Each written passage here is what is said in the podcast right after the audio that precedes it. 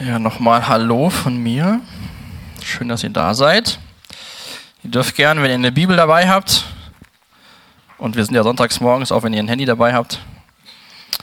Ich sage das deswegen, dass freitags bei der Jugend äh, gibt es keine Handys. Dürft ihr gerne Hebräer 2 aufschlagen. Wir schauen uns heute die Verse 10 bis 18 an. Das ist im Endeffekt die Fortsetzung von ähm, ja, letzter Woche, so von den Gedanken von den Versen 2 bis 5. Und in diesen Versen 5 bis 18 geht es dem Autor darum aufzuzeigen, welche Wichtigkeit und welche Bedeutung die Menschwerdung ähm, von Jesus Christus hat. Dass es ohne die Menschwerdung Jesu keine Vergebung der Schuld geben kann. Und dass es auch nicht bedeutet, dass Jesus irgendwie unter Engeln jetzt steht, sondern dass er nur für eine kurze Zeit Mensch war und jetzt wieder im Himmel thront. Und heute in diesen Versen 10 bis 18 sehen wir so, ähm, was so die Vorteile der Menschwerdung Jesus für uns sind in dem Leben, in dem Hier und Jetzt. Und ich habe das mal alles genannt, Christus unser. Und dann sehen wir verschiedene Sachen, was Jesus für uns, für dich sein will. Und ähm, in dem Vers 10, den will ich gleich mal vorlesen, sehen wir, dass Christus unser Wegbereiter ist. Ich lese uns mal Hebräer 2, den Vers 10 vor. In Gott hat ja nicht alles nur seinen Ursprung, sondern auch sein Ziel. Und er will viele als seine Söhne und Töchter an seiner Herrlichkeit teilhaben lassen. Aber um diesen Plan zu verwirklichen, war es notwendig, den Wegbereiter ihrer Rettung durch Leiden und Sterben vollkommen zu machen. Gott ist Ursprung allen Lebens. Alles hat in Gott seinen Ursprung und alles hat auch in Gott sein Ziel. Es geht von Gott zu Gott. Und was ist sein Wunsch für diese Zeit, diese Zeit, die uns Menschen geschenkt wird? Was ist Gottes Wunsch für uns Menschen?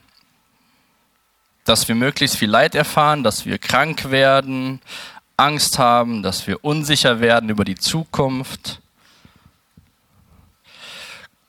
Wir lesen hier, in Gott hat nicht nur alles seinen Ursprung, sondern auch sein Ziel und er will, dass viele als seine Söhne und Töchter an seiner Herrlichkeit teilhaben lassen. Gottes Wunsch ist, dass möglichst viele Menschen das Evangelium verstehen und Jesus Christus kennenlernen. Gottes Wunsch ist es, dass Menschen verstehen, dass sie Schuld haben und dass sie einen Erlöser brauchen. Und dass es jemanden gibt, der den Weg bereitet hat, Gott wieder zu begegnen. Angesicht zu Angesicht, ohne dass wir sofort sterben müssen, wenn wir Gott sehen. Gott wünscht sich, dass Menschen zur Rettung finden. Gott will Menschen, Söhne und Töchter an seiner Herrlichkeit teilhaben lassen. Gott hat uns Menschen geschaffen. Er hatte Gemeinschaft mit uns am Anfang. Die Gemeinschaft ist gebrochen worden durch den Sündenfall. Und er hat Christus, er hat Jesus Christus Mensch werden lassen, um den Plan zu verwirklichen, dass wir wieder teilhaben können an seiner Herrlichkeit. Mich hat das immer neu bewegt diese Woche, das wirklich auch zu lesen und das irgendwie auch ein Stück wieder neu oder besser zu verstehen, dass wir das auch sehen für unser Umfeld. Gott geht es nicht darum, dass Gott geht es auch darum, dass wenn du heute Morgen hier bist und Jesus liebst und seiner Herrlichkeit teilhast, in der Zukunft und auch jetzt, aber Gott will möglichst viele Menschen daran teilhaben lassen. Nicht nur uns, die wir hier sitzen. Wenn Gott nur uns an seiner Herrlichkeit teilhaben lassen will, die wir hier sitzen, brauchen wir nicht so ein Gebäude. Dann können wir alle Türen zuschließen und dann war es das ja, weil wir sind ja dann Teil von dieser Herrlichkeit. Nein, Gott möchte, dass möglichst viele als Söhne und Töchter Gottes an seiner Herrlichkeit teilhaben. Und Gott hat gesehen und gewusst, was die Menschen anstellen mit diesem Angebot, ihm nachzufolgen, dass sie der Stimme des Teufels mehr vertrauten als seiner eigenen Stimme. Und dann steht er hier, aber um diesen Plan zu verwirklichen, Gott hat sich einen Plan gemacht, wie er uns Menschen wieder daran teilhaben lassen kann. Er musste seinen Sohn auf diese Erde schicken. Jesus Christus musste Mensch werden, damit möglichst viele Menschen Söhne und Töchter Gottes werden. Jesus Christus musste leiden und sterben, damit möglichst viele Menschen Söhne und Töchter Gottes werden können. Jesus, so beschreibt es der Autor hier, ist unser Wegbereiter, unser Vorläufer. Wie wenn man so in so einen dickigen Dschungel geht und alles ist vollgewachsen, dann geht der Erste vor und macht den Weg frei und alle können hinterherlaufen. Wenn es dunkel ist, geht er schon mal vor, tastet sich so ein bisschen ab und sagt dann, ja, ihr könnt hier lang gehen. Er geht vor und weiß, was wir brauchen. Ich war ja früher angestellt von einem Genossenschaftsunternehmen, die haben gesagt, wir machen den Weg frei. Ich weiß nicht, ob sie biblische Gründe dafür haben, diesen Slogan zu nutzen, aber Jesus hat den Weg frei gemacht. Er leitet als Beispiel. Der Wegbereiter geht voran und leitet. Jesus gibt uns in seinem Wort viele Dinge als Handwerkszeug, wie wir ihm nachfolgen können, als Wegbereiter. Jesus ermutigt uns. Jesus ermutigt uns. Jesus war treu, er war gehorsam, er hat das alles erfüllt, was Gott von einem Menschen als Opfer brauchte. Er hat für uns den Weg bereitet. Jetzt ist so eine Frage, die ich mir auch so gestellt habe. Folge ich dem Beispiel des Wegbereiters? Will ich so sein wie er? Will ich ihm auch dafür loben und preisen, dass er diesen Weg schon gegangen ist, dass ich nicht durch den Dschungel laufen muss und mir den Weg erstmal freischaufeln muss? Aber vielleicht ist es eher so bei dir wie bei mir schon mal im Alltag, dass wir so ohne Wegbereiter durch den Alltag laufen und uns selbst auf den Weg machen und den Weg frei machen. Und ich glaube, der ganze Hebräerbrief ist eine Einladung, nah bei Jesus zu sein und mit ihm gemeinsam als unseren Wegbereiter ihm zu folgen. Und dann steht ja in diesem Vers ganz am Ende, den Wegbereiter ihrer Rettung durch Leiden und Sterben vollkommen zu machen. Was bedeutet, dass Jesus Vollkommenheit erreichen musste, in was hier geschrieben steht. Jesus war schuldlos, war ohne Sünde, deswegen konnte er überhaupt für uns am Kreuz sterben. Aber Jesus wurde vollkommen in seiner Berufung als Wegbereiter, als Erlöser. Jesus wurde vollkommen in seinem Gehorsam als Mensch. Er hat Gott gehorcht. Er ist diesen Weg gegangen, den Gott für ihn hatte. Und Jesus wurde auch vollkommen in seiner Identifikation mit der Menschheit. Ich will uns mal ein Zitat vorlesen. Ähm, Habe ich, glaube ich, auch da vorne.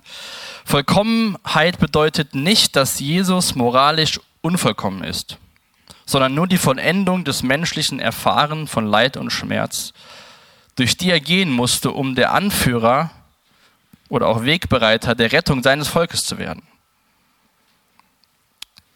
Da ging es letzte Woche auch so ein bisschen drum, ein Engel kann nicht für deine Schuld sterben, weil ein Engel ist kein Mensch von Fleisch und Blut. Jesus musste Mensch werden, musste das durchlaufen, um Wegbereiter zu werden. Und lasst uns wirklich schauen, wie wir auch als Gemeinde diese Absichten Gottes in unserem Umfeld mit hineinnehmen können. Zu wissen, hey, Gott wünscht sich, dass möglichst viele, möglichst alle Menschen, werden nicht alle leider sein, aber dass möglichst alle oder viele Menschen teilhaben werden in dieser ewigen Gemeinschaft im Himmel, Gott dem Vater und seinem Sohn. Und er ist uns vorausgegangen. Er hat das gemacht. Er hat Leute mitgenommen, ihnen von der guten Botschaft verkündet und hat diese Herrlichkeit Gottes auf dieser Erde offenbart. Und so musste Jesus in diesen Dingen vollkommen werden, um Retter, um Wegbereiter zu werden. Im nächsten Vers, in Vers 11, ich habe das überschrieben mit Christus, unser großer Bruder. Verse 11 bis 13, die lese ich uns mal. Er, der sie heiligt und sie, die von ihm geheiligt werden, haben nämlich alle denselben Vater. Aus diesem Grund schämt sich Jesus auch nicht, sie als seine Geschwister zu bezeichnen. Und wenn er etwa sagt, ich will meinen Brüdern verkünden, wie groß du bist, o oh Gott, mitten in der Gemeinde will ich dir Loblieder singen. An anderer Stelle sagt er, nichts soll mich davon abbringen, auf Gott zu vertrauen. Und dann fährt er fort, hier bin ich und das sind die Kinder, die Gott mir gegeben hat. Wer hat ältere Geschwister? Wer ist als, sagen wir mal, Siebenjähriger dankbar gewesen für ältere Geschwister? Die Hände sind deutlich gesunken.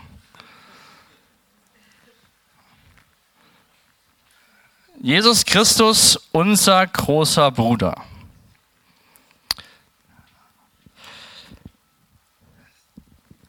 Psalm 22 wird hier zitiert in Vers 12. Ich will meinen Brüdern verkünden, wie groß du bist, o oh Gott. Mitten in der Gemeinde will ich dir Loblieder singen. Und davor sagt er, aus diesem Grund schämt sich Jesus nicht, sie als seine Geschwister zu bezeichnen.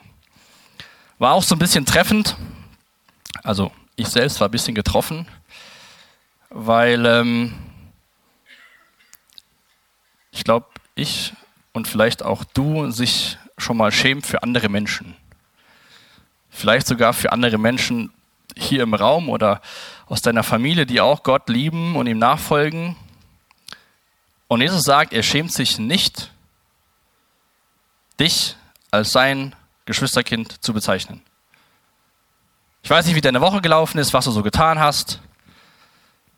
Ähm, ich finde das schon sehr erstaunlich, wie sich Jesus mit uns Menschen, mit, mit uns identifiziert. Er, der keine Schuld hatte, der alles richtig gemacht hat, dieser große Bruder, der sagt, so muss es aber sein. Aber er ist ein guter großer Bruder. Wir brauchen nicht uns darüber zu ärgern, was Jesus alles kann, was wir nie erreichen werden. Wir brauchen nicht neidisch sein auf diese Erhabenheit, die er jetzt beim Vater hat. So wie wir das schon mal bei unseren Geschwistern haben. So, ach, was hat der denn schon alles?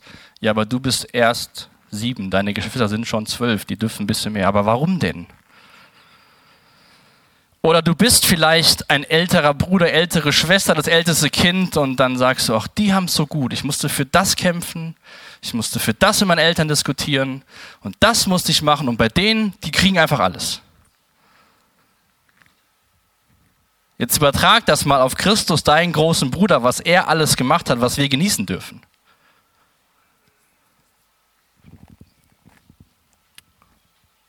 Vielleicht setzt sich das sogar heute noch unter Druck, dass du ältere Geschwister hast, die erfolgreicher sind als du in deinem Leben. Du bist erwachsen, stehst mitten im Leben, hast deine eigene Familie und innerlich denkst du immer noch so, ach, wäre ich doch nur so wie mein Bruder oder meine Schwester. Oder vielleicht kriegst du sogar mal zu hören von deinen Eltern, die sagen, ja, gucken, was der und der schon alles geschafft hat. Und du hechelst so hinterher, hechelst, hechelst, um so zu werden wie jemand, der du nicht geschaffen worden bist zu sein.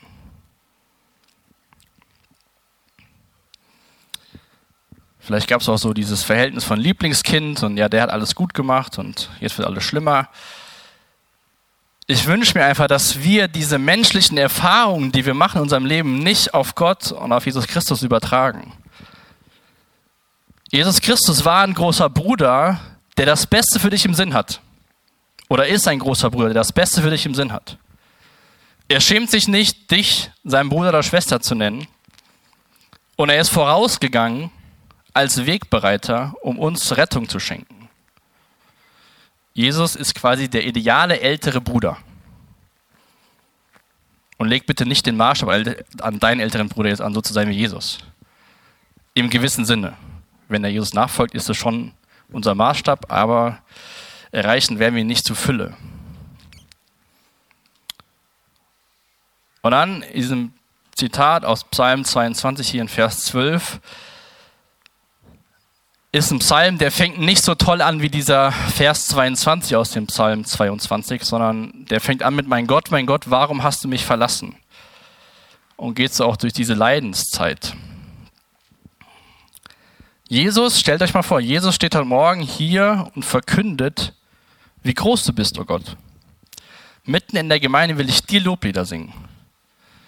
In einer Begebenheit wissen wir das auch, dass sie nach dem Abendmahl gemeinsam hinausgegangen sind, um Lieder zu singen. Gott stellt, äh, Jesus stellt sich in seiner Menschwerdung uns gleich und lobt, den, lobt Gott. Wie groß bist du, o oh Gott, mitten in der Gemeinde will ich dir Loblieder singen. Ich will meinen Brüdern verkünden. Und ich finde, das ist auch eine super Anleitung für unsere Zeit vor der Predigt und auch nach der Predigt, vor allem vor der Predigt, was wir im Lobpreis tun können. Wir können unsere Stimme erheben und unseren Brüdern und Schwestern verkünden, wie groß du bist, oh Gott. Du hast wunderbare Dinge getan. Du bist Schöpfer. Du stehst über allem. Ich mag das sehr, wenn man einfach hört, wie Menschen Jesus loben mit ihrer Stimme. Und Jesus war mittendrin und hat Gott gelobt. Lass uns echt auch als Ermutigung sehen, diese Zeit zu nutzen, das auszusingen. Auch wenn du schief singst, so wie ich, dann sing einfach. Und lob Gott. Du machst es nicht, um Menschen zu beeindrucken, sondern um Menschen zu ermutigen. Nichts soll mich davon abbringen, auf Gott zu vertrauen. Das lebt uns Jesus als Wegbereiter und guter, perfekter, großer Bruder vor. Dass wir in seinen Fußstapfen auf seinem Weg laufen und wandeln dürfen. Und dann schreibt er auch ganz am Anfang, ich rolle das ein bisschen von mitten nach vorne auf. Er, Jesus, der sie heiligt, und sie, die von ihm geheiligt werden, haben alle denselben Vater. Jesus will dich und mich heiligen, absondern für Gottes Zwecke, uns ihm ähnlicher machen. Ich versuche das bei, das war irgendwann, als es für die Jugendlichen auch freitags Thema war, das ist für mich so eine, die praktischste Erklärung, was bedeutet Heiligung, dass Jesus dich und mich ihm ähnlicher machen werden will, machen will. Dass wir mehr seinen Charakter annehmen, dass wir im Glauben wachsen und mehr werden wie Jesus Christus. Und ich habe auch noch ein Zitat wieder mitgebracht von John Stott der sagt, wenn wir durch sein Werk für uns geheiligt sind, dann sollten wir dafür sorgen, dass unser tägliches Leben abgesondert heilig ist, damit das, was er erreicht hat, nicht nur ein Gegenstand der Theologie, sondern eine Tatsache der Erfahrung sein kann. Also, dass das, was wir in Gottes Wort lesen und dass das, was Jesus für uns getan hat und tut, dass wir das in die Praxis umsetzen und nicht nur einfach im Kopf glauben. Dass wir dieses Leben, zu dem Gott uns berufen hat, heilig abgesondert, also dass es nicht so weitergeht, wie es immer war. Irgendwas sollte sich da ändern. Und ich glaube, oftmals leben wir Menschen so unter unserem Potenzial. Wenn du gerne Sport guckst, ganz egal in welcher Sportart du das verfolgst und dir dann so Interviews oder Kommentare nach so einem Spiel oder einem Wettkampf anguckst und dann hat einer nicht so gut mitgespielt, dann sagt man, ja, der ist hinter seinem Potenzial zurückgeblieben. Der hat nicht sein Potenzial, Potenzial ausgeschöpft. Es gibt einen Spieler meiner Lieblingsmannschaft, da wird das häufig gesagt. Der schöpft sein Potenzial nicht aus. Der hat alles in sich, aber das kriegt er nicht so in den 90 Minuten auf den Platz gebracht. Christus, Jesus, Jesus Christus hat seinen Geist geschenkt, der in uns lebt. Und dieser Geist hat nicht an Kraft verloren, der Jesus von den Toten auferweckt hat. Da schlummert enormes Potenzial in uns als Jesus-Nachfolger. Und den einen oder anderen Tag bleiben wir hinter den Erwartungen zurück. Aber das Gute ist, dass er sich nicht schämt, uns seine Brüder und Schwestern zu nennen.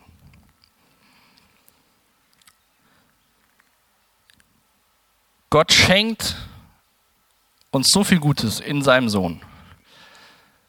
Und ich wünsche mir für mich persönlich, dass dieser, dieses Geschenk, dass es mich so überwältigt, dass ich dann so lebe, wie Gott sich das wünscht, weil er weiß, weil ich kognitiv weiß, dass es eigentlich das Beste für mein Leben ist. Nur praktisch ist das nicht immer so der Fall. Dass die Zeit, die ich bekommen habe, von Gott geschenkt ist. Und dass Gott einen bewussten, guten Anspruch über mein Leben hat. Dass die Gaben, die ich bekommen habe, toll sind und dazu geschaffen sind, ihn zu ehren und der Gemeinde zu dienen. Dass das, was er mir auch an Reichtum schenkt, geschenkt ist und nicht ich darauf bestehen kann und es nutzen kann, um ihn zu ehren. Also dieser große, wunderbare Bruder und Wegbereiter ist Punkt 3 auch unser Befreier. Das ist der nächste, nächsten beiden Versen. Weil nun aber alle, weil nun aber alle diese Kinder Geschöpfe aus Fleisch und Blut sind, ist er auch ein Mensch von Fleisch und Blut geworden. So konnte er durch den Tod den entmachten, der mit Hilfe des Todes seine Macht ausübt, nämlich den Teufel, und konnte die, deren ganzes Leben von der Angst vor dem Tod beherrscht war, aus ihrer Sklaverei befreien.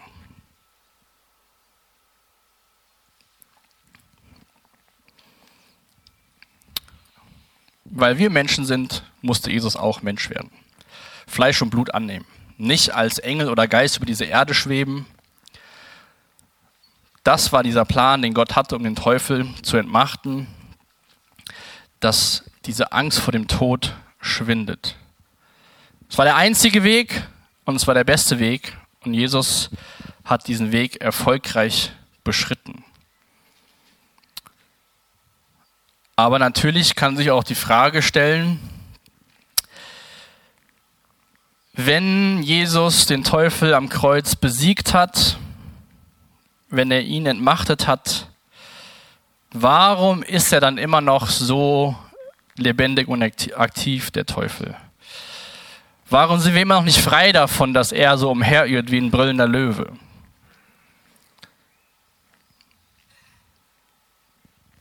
Er sagt ja hier in diesen Versen, dass eine Folge von diesem Sieg, von dieser Entmachtung ist, keine Angst mehr vor dem Tod zu haben. Menschen, die ihr ganzes Leben auf Jesus setzen und ihm vertrauen, brauchen keine Angst mehr vor dem Tod zu haben. Wenn du Jesus liebst, dann brauchst du keine Angst vor dem Tod zu haben, weil das nicht das Ende ist, sondern der Übergang in was Wunderbares. Und er sagt ja auch hier, dass der Teufel diese Angst gebraucht, um Menschen im Endeffekt ohnmächtig zu machen. Personen, die Jesus nicht kennen, haben mit Sicherheit alle Angst vor dem Tod, auf irgendeine Art und Weise oder eine andere. Ich meine, die letzten Jahre haben uns gezeigt, wie viel Angst Menschen vor dem Tod haben. Weil dann dieses Leben, was sie haben, irgendwie vorbei ist und sie wissen nicht so richtig, was passiert denn dann. Wenn so dieses Leben, was, hier, was wir hier leben, so alles ist, dann hast du Angst vor Dingen, die du nicht mehr hast, Dingen, die dir genommen werden, Freundschaften, Besitz, Reisen, Unsicherheit, die danach herrscht. Die Menschheit wird von einer Angst beherrscht vor dem Tod, weil der Teufel das gebraucht, um Menschen von Gott fernzuhalten. Weil wir dann so in der Angst oder die Menschen so in der Angst verstecken, dass sie alles versuchen, um diese Angst auf Seite zu schieben, nur mit vielen Mitteln, die nicht Jesus Christus sind. Diese Macht hat Jesus dem Teufel am Kreuz genommen. Du brauchst keine Angst vor dem Tod zu haben. Ich glaube, für die, die meisten Menschen, die jemanden verlieren, der an Jesus glaubt, ist es für die schlimmer als für die Person, die gestorben ist, weil sie ist am Ziel. Es hat nicht nur alles in Gott seinen Anfang, sondern auch sein Ziel. Und Paulus geht ja auch offen damit um, dass in diesem Leben, was wir leben, der Teufel immer noch so ein bisschen am Werk ist. Epheser 6, Vers 11 beschreibt er ja gut, was wir Christen uns anlegen sollten, damit wir diesen Angriffen des Teufels widerstehen. Er schreibt in Epheser 6, Vers 11, Legt die Rüstung an, die Gott für euch bereithält. Ergreift alle Waffen damit werdet ihr in der Lage sein, den heimtückischen Angriffen des Teufels standzuhalten. Und ich glaube, das ist ein Lernprozess auch für uns, die wir Jesus lieben, diesen Angriffen des Teufels standzuhalten. Wenn wir Jesus nicht kennen, in diesem Zustand der Angst leben, gefangen vom Tod, vom Teufel, dann Freiheit in Jesus finden, dann ist das ja so ein Lernprozess. Das wirklich anzunehmen, sodass wir in Christus befreit sind von dieser Macht des Teufels. Dass wir durch Gottes Geist eine Kraft in uns haben, die es schafft, Versuchungen, die es schaffen kann, Versuchungen zu widerstehen. Ich weiß, das Bild wird normal für was anderes gebraucht, aber ich musste an dieses Bild denken, vielleicht kennt ihr das auch, von so diesen riesigen Elefanten, die so eine kleine Kette haben. Und alle fragen sich, wieso rennen die nicht einfach weg? Diese Elefanten werden ja schon in Kindesalter in die Kette gelegt, wo sie noch kräftig sind. Dann versuchen sie da loszukommen und irgendwann sind sie so erwachsen, dass sie im Gedächtnis haben, ich habe es nie geschafft, aus dieser Kette loszukommen. Aber als massiver Elefant müsste ich einfach nur mal losrennen, die Kette wäre sofort kaputt. Und ich habe so gedacht, vielleicht geht es uns auch so als Christen, dass wir das kognitiv nicht so wirklich verstehen, dass wir davon wegkommen. Dass wir als neue Menschen in Christus andere Fähigkeiten haben wie zuvor, dieser Macht des Teufels zu entkommen. Dass wir uns vielleicht wie so selbst noch festketten an den Teufel. Oder sehr weise, wie es John Stott auch wieder gesagt hat.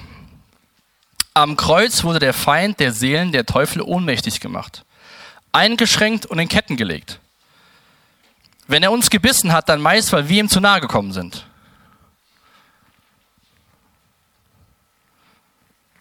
Wenn er uns gebissen hat, dann meist, weil wir ihm zu nahe gekommen sind. Wie weit kann ich denn gehen? Wie weit ist das denn auch in der Ordnung, in der Beziehung so nach vorne zu gehen? Bis wo ist denn die Grenze? Klassische Frage von Menschen, die in Liebe sind und irgendwann heiraten wollen. Wo hast du vielleicht Bereiche in deinem Leben, wo du so das, das, das geht noch, bis hierhin kann ich gehen, aber wenn ich jetzt runtergehen würde, wäre das schlecht. Und dann fragst du Gott, wieso ist denn das schon wieder passiert? Wieso bin ich da gefallen, hat das gemacht? Finde ich eine sehr weise Sicht, die er da hat auf unser Leben und den Einfluss des Teufels. Wir werden da nie loskommen, solange wir auf dieser Seite der Ewigkeit lernen, erleben. Aber vielleicht können wir neu motiviert werden, an Christus zu bleiben und nicht so nahe zum Teufel zu kommen.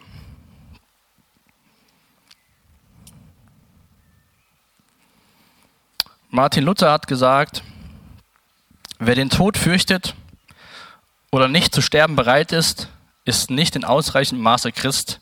Denn wer den Tod fürchtet, dem fehlt noch der Glaube an die Auferstehung, weil er das jetzige Leben mehr liebt als das künftige. Wer nicht bereitwillig stirbt, darf nicht Christ genannt werden. Das sind schon steile Worte von Martin Luther, aber ich glaube, da ist auch was Wahres dran. Jesus ist diesen Weg vorausgegangen. Er hat einen qualvollen Tod erlitten, weil es gemäß dem Plan Gottes notwendig war. Er war gehorsam gewesen, weil er wusste, was auf ihn wartet. Ich wünsche mir, dass du keine Angst, wenn du Jesus liebst, keine Angst vor dem Tod hast, sondern dass du dich freust, auf diese Zeit deinem Schöpfer gegenüberzutreten als Kind Gottes, als Bruder und Schwester von Jesus Christus. Und dass wir gerade in so einer Zeit, wo alles unsicher ist, das Zukünftige mehr lieben als das Jetzige.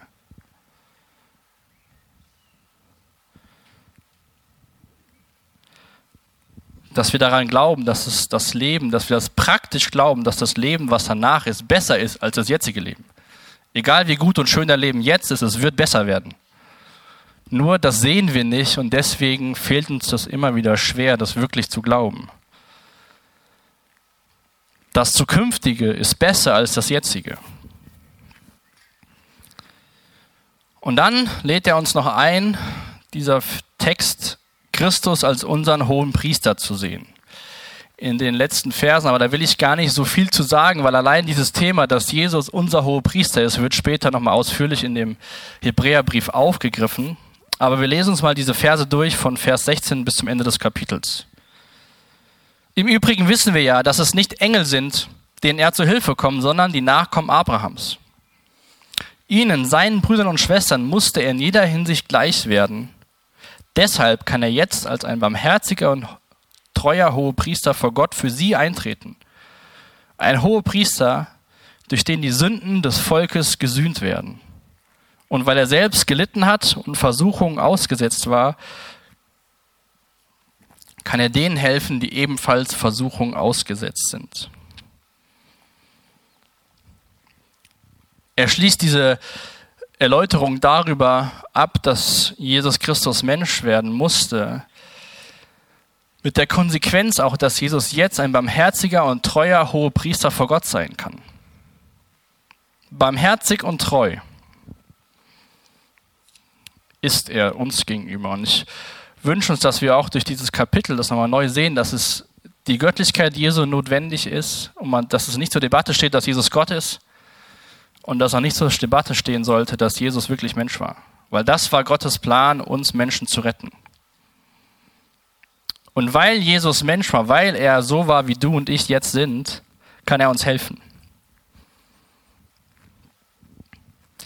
Er musste in seinen Brüdern in jeder Hinsicht gleich werden, bis auf, dass er nicht gesündigt hat. Jesus kannte auch die Versuchungen deines alltäglichen Lebens. Weil er selbst gelitten hat und Versuchungen ausgesetzt war, kann er dir dabei helfen, der du auch den Versuchungen ausgesetzt bist.